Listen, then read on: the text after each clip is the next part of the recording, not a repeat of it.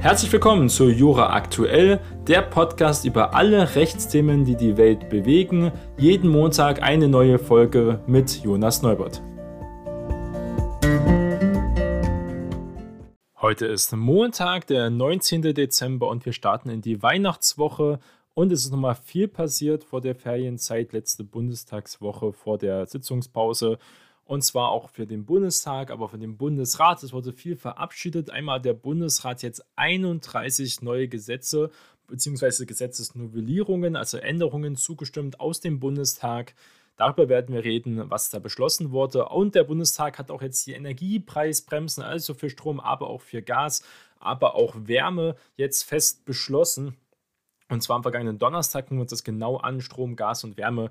Gibt es also jetzt besondere Sätze, ab wann man zum Beispiel der Preis gedeckelt wird und man bestimmte Mengen, für wie viel man dafür zahlen muss. Darüber werden wir gleich drüber reden. Und zum Schluss gab es auch eine Entscheidung vom Bundesverfassungsgericht über den sehr bekannten und immer wieder relevanten Fall, besonders im Studium, des Kudamm-Rasers, also ein Autofahrer, der ein Straßenrennen gemacht hat in Berlin am Kudamm und dabei jemanden ja, überfahren hat und damit getötet hat, war die Frage, ist das Mord oder nicht? Und damals gab es das bekannte Urteil, ja, es ist Mord, hat das Gericht gesagt.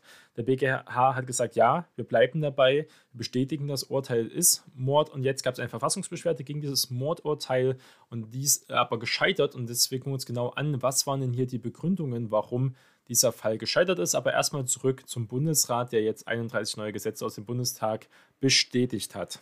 Und zwar war es auch die letzte Sitzung des Bundestages und da war er nochmal sehr fleißig und hat also das Jahr 2022 jetzt damit auch abgeschlossen. Teilweise waren die Neuregelungen auch erst wenige Stunden sofort im Bundestag verabschiedet worden, also eine sehr schnelle Gesetzgebung. Grünes Licht gab es auch für den vorzeitigen Kohleausstieg zum Beispiel aus dem Rheinischen Revier, Krankenhauspflegeentlastungsgesetz, was ein Thema war, aber auch Chancenaufenthaltsrecht, Jahressteuergesetz, Kita-Qualitätsgesetz und die Preisbremsen, die wir gerade schon besprochen haben, die wir nochmal genauer angucken. Das sind alles wichtige Themen. Fangen wir an mit dem Aufenthaltsrechts, was ja eine Reform darstellt. Das Aufenthaltsrecht gibt es natürlich schon sehr lange in Deutschland. Der Bundesrat hat mit den Chancenaufenthaltsrecht eine tiefgreifende Reform des Aufenthaltsrechts jetzt auch gebilligt. Gut integrierte Ausländer, die schon jahrelang ohne gesicherten Status in Deutschland leben, sollen jedenfalls nach den Perspektiven der Ampelregierung jetzt eine Chance haben, hier auch die Staatsbürgerschaft zu bekommen.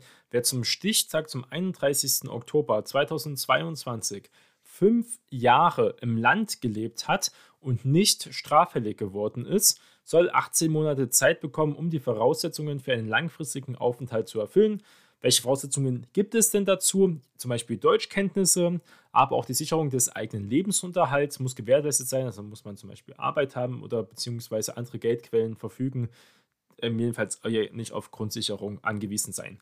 Das Gesetz war nicht zustimmungspflichtig, deswegen konnte es also verabschiedet werden. Der Bundesrat verzichtete auch darauf, dazu den Vermittlungsausschuss anzurufen und ähm, hat somit, also es ist in Kraft getreten, hat ja hier der Bundesrat nicht mehr viel dazu gemacht. Saarlands Ministerpräsidentin Anke Rehlinger von SPD betonte dazu, dass das Gesetz nur ein erster Baustein einer modernen Einwanderungspolitik sein könnte und sein wird, wenn es nach ihren Willen geht. Denn sie sagt, wir brauchen mehr legale und geregelte Zuwanderungsmöglichkeiten, ansonsten wird unser Wirtschaftsstandort massiv leiden durch die Demografie. Das heißt, wir brauchen hier noch mehr ähm, Arbeitnehmer. Dann geht es weiter. Was gab es noch so für Initiativen? Auch Bayern zum Beispiel scheiterte im Bundesrat. Sie hat nämlich einen Antrag zur Erbschaftssteuer gestellt, zu einer Änderung der Erbschaftssteuer. Und zwar im Jahressteuergesetz gab es jetzt umfassende steuerliche Änderungen. Bayern scheiterte aber daran, mit dem Antrag den Vermittlungsausschuss von Bundestag und Bundesrat hier anzurufen. Um was ging es hier? Bayern forderte, dass die Freibeträge bei der Erbschaftssteuer auch angepasst werden. Hintergrund ist eine Anpassung der Werteermittlung von Immobilien zum Beispiel. Deswegen könnten auf Erben größere Vermögenswerte ähm, hier ab dem 1.1. nächsten Jahres höhere Kosten also auch zukommen, weil Immobilien werden jetzt hoch bewertet. Real sind sie wahrscheinlich jetzt in den letzten Monaten eher gefallen durch Zinssteigerungen. Das ist aber egal, sie werden hoch bewertet und damit fallen auch mehr Steuern an. Bayerns Finanzminister Füracker von der CSU sagte, die Änderungen seien wegen eines Urteils des Bundesverfassungsgerichts auch notwendig. Handelt es sich um eine, Bundes-, um eine Steuererhöhung durch die Hintertür, weil eben andere Werte angesetzt werden. Vierecker sagte, Bayern werde weiter Druck machen. Die FDP, die Staatssekretärin im Bundesfinanzministerium, verwies darauf, dass es für eine Erhöhung der Freibeträge eine Mehrheit bei den Ländern brauche und das ist eher schwierig momentan. Vor kurzem hatten sich Vertreter der Ampelfraktion darauf geeinigt, dass die Koalition eine Anpassung der Freibeträge mittragen würde. Ähm, ja, ist die Frage, wie hoch das ausfallen wird. Christian Lindner von der FDP, der Finanzminister, hält eine Anhebung um 25 Prozent für angebracht. Sah allerdings auch den Bundesrat am Zug. Mal gucken, jedenfalls ist es jetzt nicht gekommen. Wahrscheinlich wird es einen Kompromiss mit anderen Gesetzen vielleicht nächstes Jahr geben. Es gibt auch etwa Erleichterungen für Solaranlagen, für Arbeitnehmer und auch im Wohnungsbau. Mineralölkonzerne sollen befristet auch einen Energiekrisenbeitrag leisten. Das gehört alles mit zur Jahressteuergesetz, was jetzt ähm, verabschiedet wurde. Weiteres Thema war das ähm, Kita-Gesetz. Gute Kita-Gesetz hieß es ja, ein sehr toller Titel. Allgemein werden die Politiker immer kreativer mit den Gesetzesnamen, aber muss in den Inhalt reingucken. Jetzt gibt es das sogenannte Kita-Qualitätsgesetz der Ampelkoalition. Es geht um 3,9 Milliarden Euro, sollen die Kitas mit ihrer Finanzierung unterstützen. Eigentlich sind die Kitas ja Ländersache, muss man sagen. Die Mittel sind für Investitionen in die Qualität der Kitas gedacht, etwa zur Förderung auch der frühkindlichen Bildung, guter Ernährung, aber auch sprachlicher Weiterentwicklung und Weiterbildung im begrenzten Rahmen auch zur Senkung von Kita-Gebühren. Um den Ländern auch entgegenzukommen, hatte die Ampel zuletzt auch noch Änderungen vorgenommen. So wird der Bund das Förderprogramm Sprachkitas, anders als zunächst geplant, noch bis zum Sommer 2023 weiterfinanzieren. Danach sollen die Länder nach dem Willen der Regierung das auch übernehmen. Das müssen Länder noch entscheiden. Ursprünglich sollte die Bundesförderung bereits zum Jahresende eben auslaufen. Das hatte viele Länder verärgert, weil sie wollten, dass der Bund hier weiter zahlt. Der Kohleausstieg war auch ein Thema, konkret im Rheinischen Revier. Der wurde jetzt besiegelt und wird jetzt um acht Jahre vorgezogen. Ganz interessante Entscheidung. Wir haben momentan eine Energiekrise äh, eine Stromkrise, die sich immer weiter anbahnt. Wir sehen es an den Börsenpreisen. Strom ist noch ein ganz großes Problem, was teilweise jetzt vernachlässigt wird. Auch die Gaspreise sind jetzt wieder gestiegen durch den sehr kalten Dezember. Aber jetzt wollen wir ein rheinisches Revier, Kohlerevier, also vorzeitig vom Netz nehmen. Das hat der Bundestag jetzt am vergangenen Freitag mit dem Bundesrat jetzt auch beschlossen. Demnach gehen die drei Braunkohlekraftwerke Neurath F und G sowie auch Niederaus im K bereits im Jahr 2030, also in sieben Jahren vom Netz und nicht erst wie bisher festgeschrieben zum ganz normalen Kohleausstieg, der festgesetzt wurde für 2038. Da sieht eine entsprechende Vereinbarung zwischen Bundesregierung, nordrhein-westfälischer Landesregierung, aber auch dem Energiekonzern RWE vor. Zu der Vereinbarung gehört auch, dass die Kraftwerkblöcke D und E in Neurath die eigentlich zum Jahresende abgeschaltet werden sollten, wegen der Energiepreiskrise mindestens bis Ende März 2024 in Betrieb bleiben. Und da hat man also einen Kompromiss gefunden und so erklärt sich das auch, dass der schnelle Kohleausstieg an sich sogar erstmal jetzt für nächste Zeit weitere mehr Emissionen, aber auch mehr Energie für Deutschland bedeutet, durch diesen Kompromiss, dass man hier alte Kraftwerke vier Jahre länger laufen lässt, äh, zwei Jahre länger laufen lässt, genau, ich muss dazu sagen, Deutschland hat ja trotz Milliardeninvestitionen in erneuerbare Energien in den letzten Jahrzehnten, muss man sagen, das ist ja ein Thema seit 2020, ähm, eigentlich den Ausstieg der RKWs 2011 nach Fukushima, ähm, hat Deutschland jetzt immer noch in Europa mit Polen die höchsten Emissionsausstöße ähm, für die Energieproduzenten, wer die, mit den niedrigsten. Frankreich, wieso? Weil sie Atomkraft nutzen und Atomkraft ist eben emissionsfrei. Das sollte man auch mal hier zur Wahrheit mit dazu sagen. Ist wirklich die Frage, warum man hier natürlich die Kohle so stark bevorzugt und nicht lieber ähm, andere AKWs länger laufen lässt. Aber das ist eine politische Entscheidung.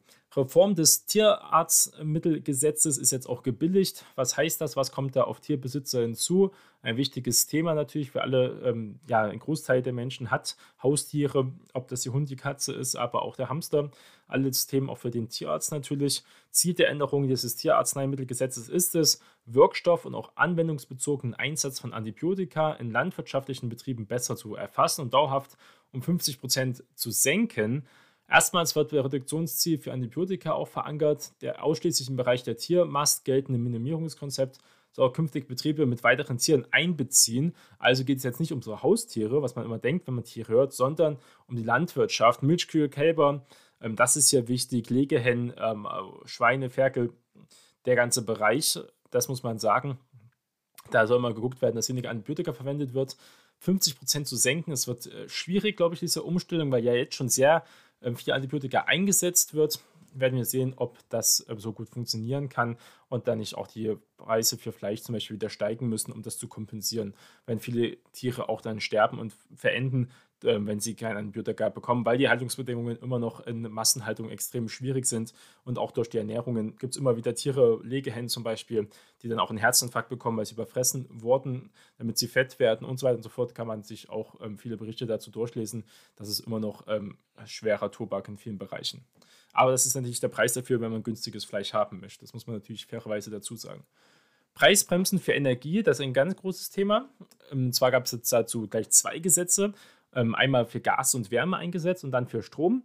Die haben jetzt die Zustimmung auch der Ländergremiums ähm, gehalten und kommen jetzt auch in Kraft. Und zwar soll es konkret darum gehen, natürlich Haushalte zu entlasten, aber auch kleinere, mittlere Unternehmen, auch größere Verbraucher. Alle leiden ja unter gestiegenen Energiepreise. Und zwar ist ja nicht nur von der Dezember-Soforthilfe, soll man nicht nur profitieren, sondern auch die Auszahlung der Entlastungsbeiträge soll spätestens im März 2023 erfolgen. Teilweise bekommt man das gar nicht mit als Mieter, weil natürlich man selber jetzt nicht mit dem Gashändler ähm, agiert. Man wird das dann in den Betriebskosten solche mitbekommen. Aber als Hausbesitzer ist ein anderes Thema. Der soll rückwirkend auch für Januar und Februar gelten, aber eben erst März 2023 erfolgen. Studierende, Fachschüler ähm, zum Beispiel erhalten im neuen Jahr eine Einmalzahlung für die gestiegenen Energiekosten in Höhe von 200 Euro, genauso wie eben auch Rentner das ja schon bekommen haben teilweise oder noch bekommen sollen. Dies sieht jedenfalls Studierenden Energiepreispauschalgesetz vor, das auch am Freitag ebenfalls vom Bundesrat gebilligt wurde. Wie das genau ausgezahlt wird, soll online erfolgen über eine Webseite. Das werden wir sehen, ob das die, wie schnell das erstens technisch umgesetzt werden kann, wie es dann konkret aussieht. Auch das Haushaltsgesetz 23 wurde bestätigt. Was sehen wir? Wir sehen 45 Milliarden Euro Neuverschuldungen und mehr als 71 Milliarden Euro an Investitionen. Das ist ja teilweise natürlich auch einfach ein anderes Wort, auch für neue Schulden. Ähm, ist die Frage, in was das investiert wurde, ob das immer alles auch so Hand und Fuß hat. Aber so viel dazu. Wir machen natürlich auch neue Schulden, auch wenn wir von der Schuldenbremse reden und auch die FDP, die immer so hoch hält. Das heißt natürlich trotzdem, dass wir hier neue Schulden machen. Und äh, das ist ja auch erlaubt in der Schuldenbremse. Ist natürlich die Frage, wie stark das Wachstum in der Wirtschaft ist. Umso mehr kann man sich verschulden. Das ist natürlich ein anderes Thema. Anderes Thema, was man gar nicht so mitbekommen hat in den Medien, ist, dass das Handelsabkommen CETA jetzt zugestimmt wurde, auch von Ländern vom Bundestag. Das heißt, wir haben jetzt ein Handelsabkommen, ein Freihandelsabkommen zwischen der EU und Kanada, was eben CETA genannt wird, was noch vor ein paar Jahren vor ganz großer Kritik stand, genauso wie TTIP, das Freihandelsabkommen mit der USA war immer das Chlorhühnchen ein Thema gewesen. Das ist in Kanada nicht anders. Da wird natürlich auch viel mit Gentechnik gearbeitet. Jedenfalls soll der Ausbau der Wirtschafts- und Handelsbeziehungen zwischen der EU und auch ihren Mitgliedstaaten, aber auch mit Kanada besonders dann gestiegen und angetrieben werden. Teile des Abkommens, die sich auch auf die alleinige Zuständigkeit der EU eben beziehen, sind bereits seit September 2017 in Kraft. Seine vorstellige Wirkung entfaltet das Abkommen, wenn es alle EU-Mitglieder ratifiziert haben. Und das gab es ja auch schon damals, dass zum Beispiel ähm, Belgien hat das ja damals gestoppt, ein Teil in Belgien, der abgestimmt hat und dagegen gestimmt hat. Das ist natürlich immer ein großes Thema. Werden wir sehen, ob das also dann wirklich auch ratifiziert wird von Deutschland bestimmt. Es gibt das Sanktionierungsdurchsetzungsgesetz Number 2, also 2. Um was geht es da? Das ist ähm, eine Maßnahme zur Bekämpfung von Finanzkriminalität und Geldwäsche. Es ist vorgesehen jetzt eine Einrichtung einer Zentralstelle für Sanktionsdurchsetzungen und auch das Verbot von Bargeldzahlungen bei Immobilientransaktionen. Das wurde jetzt auch mit beschlossen. Also eigentlich Sachen, die bekannt waren, die schon gesagt wurden, dass das kommen wird. Und jetzt ist es aber auch wirklich ein Gesetz gestoßen, wo man sich das genauer angucken kann. Was ist noch ein Thema, was jetzt äh, verabschiedet wurde, was ja wichtig ist für den Bundesrat, weil der Bundesrat hat immer ein Mitspracherecht, wenn es um EU-Recht geht. Und zwar gab es eine Änderung des Europawahlgesetzes. Und zwar ist es so, mit dieser Änderung ist jetzt das Wahlalter auf 16 Jahre herabgesetzt worden für die Europawahl. Teilweise gibt es ja das schon auch auf Landtagswahlen. Jedenfalls 16- bis 17-Jährige sind jetzt also wahlberechtigt und da können Sie teilweise schon Europawahljahr 2024, also in zwei Jahren ist wieder Europawahl, können diese Personen wählen. Auch ein Regionalisierungsgesetz wurde abgestimmt. Um was geht es da? Der Bund zahlt den Ländern, der Bund zahlt den Ländern im Jahr 2022 eine Milliarde Euro für mehr Finanzierung des Regionalverkehrs als ursprünglich geplant. Ab dem nächsten Jahr soll die Dimensionierungsrate um 3 statt 1,8 Prozent steigen. Also da gibt es wieder Geld für die Länder. Das sind also alles gute Zeichen. Gucken wir uns das die Energiepreisbremse mal genauer an, weil das ist was Konkretes, was die Leute wirklich interessiert. Das gehört zu diesen 200 Milliarden Euro schweren Abwehrschirm, der ja auch für Doppelwumms und alles Mögliche genannt wurde. Das sind natürlich neue Schulden, massiv teure Schulden, weil die Zinsen ja auch gestiegen sind. Das heißt, wenn wir uns verschulden, dann kostet das jetzt auch richtig was. Wir hätten uns eher verschulden müssen, wo die Zinsen extrem niedrig waren. Jetzt steigen sie langsam auch in Europa weiter und wird natürlich auch langfristig für die künftigen Generationen teuer. Aber es muss sein, um Haushalte und kleine Unternehmen zu entlasten. Und zwar sollen diese entlastet werden für 80 Prozent ihres bisherigen Verbrauchs von Gasbruttopreis von 12 Cent pro Kilowattstunde. Die sind also garantiert, das sind diese 80 Prozent. Wenn man also mehr als 12 zahlt, ähm, dann wird das erstattet. Nimmt der Staat das, man zahlt also höchstens 12 Cent pro Kilowattstunde für 80 Prozent seines Verbrauchs. Man hat also einen Anreiz, weniger zu verbrauchen als die 100 Prozent zum Beispiel, die man hat, wenn man einen Preis hat, der über 12 Cent ist. Und das werden viele haben. Es gab ja mehrere ähm, Erhöhungen, wenn es um die Gaspreise geht. Besonders für private Haushalte, mittlere und kleinere Unternehmen haben meistens äh, günstigere Preise. Für Wärmekunden soll der Preis bis zu auch 80% Grenze 9,5 äh, 9,5 Cent betragen. Für die restlichen 20% des Verbrauchs soll der ganz normale Vertragspreis gelten, der durchschnittlich in Deutschland momentan zwischen 15 und 20 Cent liegt. Äh, Wenn es um Gas geht, so soll auch ein Sparanreiz weiterhin bestehen bleiben. Die Bundesregierung hatte auch betont, private Haushalte müssen nichts tun, die Entlastungen kommen auch automatisch an. Mieter sollen diese in der Regel über die Heizkostenabrechnung bekommen. Werden wir also sehen, dass diese weniger hoch ausfällt, die wird wahrscheinlich trotzdem steigen. Für Industriekunden wird der Preis pro Kilowattstunde auf 7 Cent netto gedeckelt, das ist wichtig. Bei Wärme liegt er bei 7,5 Cent netto für gesagt Industriekunden. Die gesetzlich festgelegten Preise gelten in der Industrie bei lediglich aber nur für 70 Prozent des Jahresverbrauchs im Jahr 2021. Das also das Basiskontingent ist also 10 Prozent niedriger als bei Privaten. Gucken wir uns mal die Strompreisbremse an. Was steht da drin im Gesetz? Die Strompreisbremse funktioniert ähnlich. Sie sieht auch vor, dass Haushalte und kleinere Unternehmen 80 Prozent ihres bisherigen Verbrauchs zu einem garantierten Bruttopreis und zwar von 40 Cent pro Kilowattstunde erhalten. Für Industriekunden liegt die Grenze bei 13 Cent für 70 Prozent des bisherigen Verbrauchs. Der durchschnittliche Strompreis momentan, wenn man bei Verivox zum Beispiel guckt, liegt etwa bei 42 bis 43 Cent. Man spart also ein wenig, aber auch jetzt nicht sonderlich viel. Die Strompreisbremse soll durch eine Abschöpfung der Erlöse etwa von Ökostromproduzenten mitfinanziert werden, die stark von hohen Preisen teilweise oder im Durchschnitt gut profitiert haben. Ähm, Ökostromproduzenten allgemein, es geht um Energieproduzenten, also nicht nur erneuerbare Energien, aber eben auch Kohleenergie, Atomkraft, alles ähm, Gaskraftwerke, die haben ja eher nicht profitiert, weil die Gaspreise, Bezugspreise so teuer waren. Aber alle Energieproduzenten werden da zur Kasse gebeten. Aber bei Ökostrom ist es besonders umstritten, weil wir ja eigentlich die erneuerbaren Energien fördern wollen. Jedenfalls ist es politisch ja so kolportiert worden. Und jetzt werden diese belastet dafür, dass sie halt einmalige Sondergewinne machen. Da kann man sich natürlich fragen, warum Rüstungsunternehmen zum Beispiel nicht ähm, zusätzlich besteuert werden. Oder die Börsen, die Strombörse, die EX in Leipzig hat auch Rekordumsätze und damit auch Rekordgewinn gemacht, genauso wie die Muttergesellschaft, die Deutsche Börse. Warum wird das nicht zum Beispiel besteuert? Warum werden die Banken, die auch mit Stromzertifikaten ähm, teilweise spekulieren, warum wird das nicht höher besteuert? Warum jetzt wirklich nur die Energieerzeuger? Das kann man mal erstmal dahinstellen lassen, sollte man aber hiermit erwähnen. Wie sieht es denn beim Geltungszeitraum aus? Wie lange gelten diese Preisbremsen? Die Preisbremsen sollen vorerst für 2023 wirken und ab März greifen. Eine Verlängerung bis zum April 2024 ist nach Angaben des Wirtschaftsministeriums angelegt, müsste aber extra entschieden werden, aber nur mit einer Verordnung. Das heißt, man kann das sehr schnell umsetzen.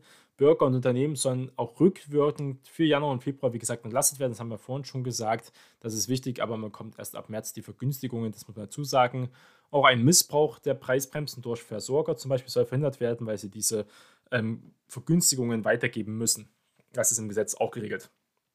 Es gibt auch Entlastungen für andere Heizstoffe. Nicht alle heizen mit Gas, nur etwa 50 Prozent in Deutschland. Ähm, was ist mit dem Rest? Der hat ja zum Beispiel Heizöl, Pellets, ähm, das ist ein Thema Kaminöfen. Das soll auch entlastet werden. Und wie, soll, was, wie wird es konkret geschehen? Es wird 1,8 Milliarden Euro aus dem Wirtschaftsstabilisierungsfonds zur Verfügung gestellt ähm, besonders für die Länder, um Anträge und auch Auszahlungen sich kümmern sollen, damit diese Leute entlastet werden. Maßgeblich ist auch immer der Zeitraum vom 01.01. bis 1.12.2022. Bis zu einer Verdopplung ihrer Heizkosten gegenüber dem Vorjahr muss man nachweisen, wenn man als Verbraucher also diesen Kostenschock hatte. Ähm, damit ist man alleine in der Pflicht, das muss man also hier nachweisen. Bei allen zusätzlichen Kosten wird der Bund 80% übernehmen, vorausgesetzt, die Bedingungen für einen Zuschuss von mindestens 100 Euro sind erfüllt. Die Obergrenze pro Haushalt liegt etwa bei 2000 Euro. Das ist also ein wenig komplizierter. Es gibt aber dort auch Entlastungen, die werden aber nicht automatisch passieren. Das heißt, da muss man selbst aktiv werden, wenn man davon betroffen ist. Es gibt auch Auflagen für Unternehmen, wir gesehen haben, die haben natürlich ganz andere Strom- und Gaspreise, aber auch schon davor gehabt. Sie haben Auflagen für Boni und Dividenden. Das wurde jetzt beschlossen. Und zwar konkret müssen Unternehmen, die staatliche Unterstützung bekommen, das ist ja eine staatliche Unterstützung, Auflagen bei Boni und Dividenden hinnehmen. Teilweise kann der Bund gibt ja auch weitere Sicherheiten aus, ähm, zum Beispiel was jetzt nicht Rahmen des Gesetzes ist. Dividenden sind auch Ausschüttungen ja bei den besonders Aktiengesellschaften ihre Anleger am Gewinn beteiligen. Bei den Bono, also Boni, Bonuszahlungen, besonders fürs Management meistens, geht es nicht um Prämien für normale Mitarbeiter, die es ja gibt zum Beispiel, sondern um Zahlungen an Organe der Geschäftsführung. Wer insgesamt mehr als 25 Millionen Euro an Staatshilfe bekommt, das werden viele Großunternehmen sein, darf bereits vereinbarte Boni und Dividenden nicht mehr erhöhen, weiterhin auszahlen und nicht mehr erhöhen. Ab 50 Millionen sollen keine Boni und Dividenden mehr ausgezahlt werden dürfen. Unternehmen müssen diese Unterstützung allerdings nicht in Anspruch nehmen und können in diesem Fall auch weiterhin Boni und Dividenden auszahlen. Das ist ja klar, weil der, sie auch keine Hilfe vom Staat dann erhalten können. Natürlich weiter, wenn sie sagen, es läuft bei uns gut. RWE hat ja schon gesagt, sie wollen ja gar nicht einen bestimmten Bonus zum Beispiel irgendwas haben. Sie werden das selbst äh, stemmen, weil sie ja teilweise als Energieerzeuger viel Gewinne machen. Sie machen auch Verluste, wenn sie Gas äh, selbst am Markt hier beziehen müssen mit Terminkontrakten. Das können sie aber ausgleichen, weil sie in anderen Bereichen so viele Gewinne machen. Gab es auch bei anderen Ölkonzernen wie Shell zum Beispiel, die es gesagt haben, dass sie das erstmal aussetzen wollen. Was ist denn so die Umsetzung äh, konkret und was ist die Kritik momentan? Die Gesetzentwürfe zu den Energiepreisbremsen sind sehr komplex geraten, muss man sagen. Auch ihre praktische Umsetzung ist eine Mammutsaufgabe für die ganze Energiebranche, wird vom Bundesverband der Energie- und Wasserwirtschaft hier ganz klar ähm, in der Stellungnahme auch nochmal kolportiert. Zwar werde die Branche alles tun, damit diese Entlastungen auch reibungslos verlaufen, aber es ist wirklich äh, ziemlich komplex. Die Umstellung von IT-Systemen ist natürlich ein Thema. Es muss alles bis zum 1. März garantiert werden. Es ist absolutes Novum. Sowas gab es ähm, in der BAD noch nie. In der DDR hatten wir Preisbremsen gab es Festpreise für bestimmte Sachen, Preiskontrollen und das ist ähm, sehr schief gegangen, muss man sagen. Das war ein großer Fehler. Das ist auch wieder ein weiterer sehr starker Eingriff in den Markt. Ähm, der Markt allgemein ist ja kein freier Markt mehr, schon seit ähm, langem nicht mehr in Deutschland und das hindert einfach auch die Wettbewerbsfähigkeit, muss man sagen, weil andere Unternehmen, andere Länder haben auch gleiche Probleme, handeln aber nicht so. Ähm, es gibt Länder, die haben auch so gehandelt, aber gab es auch oft dann gerichtliche Verfahren, zum Beispiel, wo dann diese Preisbremsen gekippt wurden das werden wir auch erstmal absehen. Gibt also da Vor- und Nachteile. Auch der Stadtwerkeverband der VKU sprach von einer gewaltigen Kraftanstrengung, die Preisbremsen zeitgerecht umzusetzen, damit die Entlastungen pünktlich bei den Kunden ankommen. Werden wir also sehen, was dann auch auf die nächsten Monate auf uns zukommt. Auch der Sozialverband hält die Maßnahmen für unzureichend, weil eben besonders diese Vergünstigungen beim Strom ähm, ja, und auch beim Gas eher zu niedrig sind und wir bei diesen Preisen momentan ja etwa sind von 40 Cent und etwa 12 Cent, ist jetzt kein so großer Unterschied. Die Preise haben sich also trotzdem verdoppelt und eben das Einkommen bei den meisten nicht, Leuten nicht. Das heißt, man real wird man ärmer. Auch werden wir uns einen Bericht angucken. Sie müssen einen Bericht vorlegen im Juli 2023. Da müssen die ganzen Maßnahmen evaluiert werden, die Preisbremsen. Es ist wichtig, dass die zeitlich begrenzt sind, wie gesagt, weil es eben ein massiver Eingriff ist in unsere Wirtschaftsordnung und wenn diese Evaluierung erfolgt ist, dann muss eben auch entschieden werden, ob wir diese Preisbremsen verlängern werden bis 2024 oder sie dann auslaufen, auslaufen lassen, schon 2023 nicht mehr haben. Kommen wir nochmal kurz zu diesem Kudam-Raser-Fall zum Schluss. Verfassungsbeschwerde, jetzt ist das Thema also beendet, weil diese Verfassungsbeschwerde wurde abgelehnt.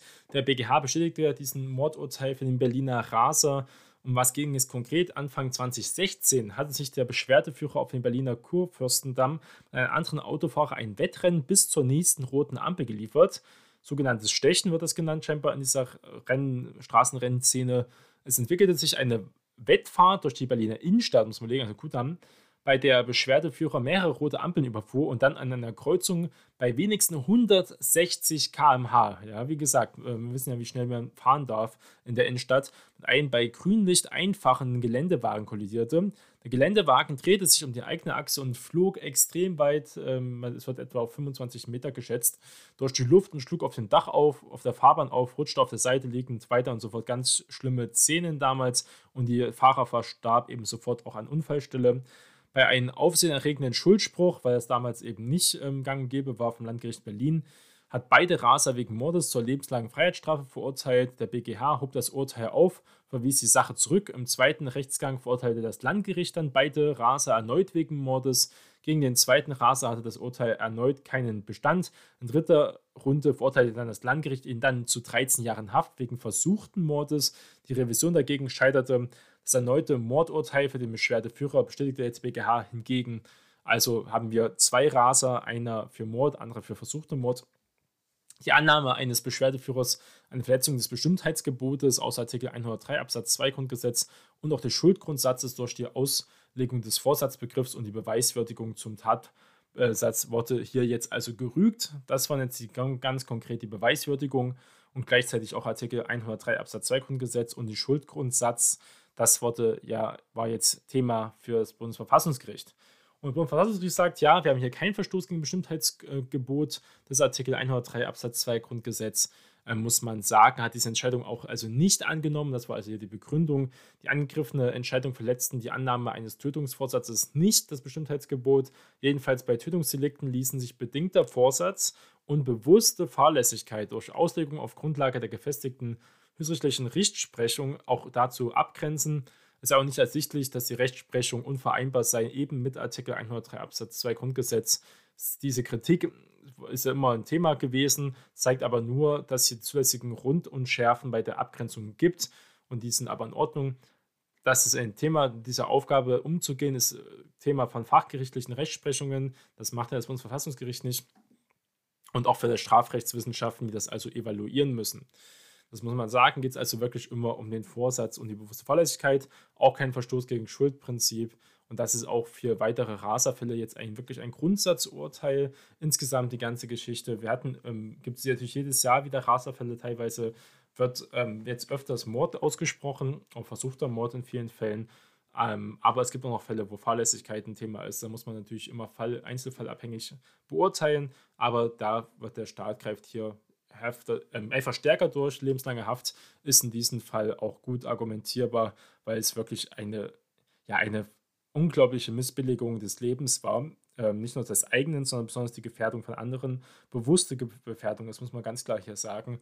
Und dieses tödliche Autorennen, ja, das ist natürlich extrem eine Person, die über Grün gefahren ist, sich nichts dabei gedacht hat, wurde hier also aus dem Leben gerissen. Und damit kann man hier das Urteil vom BGH, was bestätigt wurde, und vom Landgericht nachvollziehen. Das hat der Bundesverfassungsgericht gesagt und es gab auch keine handwerklichen Fehler. Das war Jura aktuell. Vielen Dank fürs Zuhören und wir hören uns bald wieder.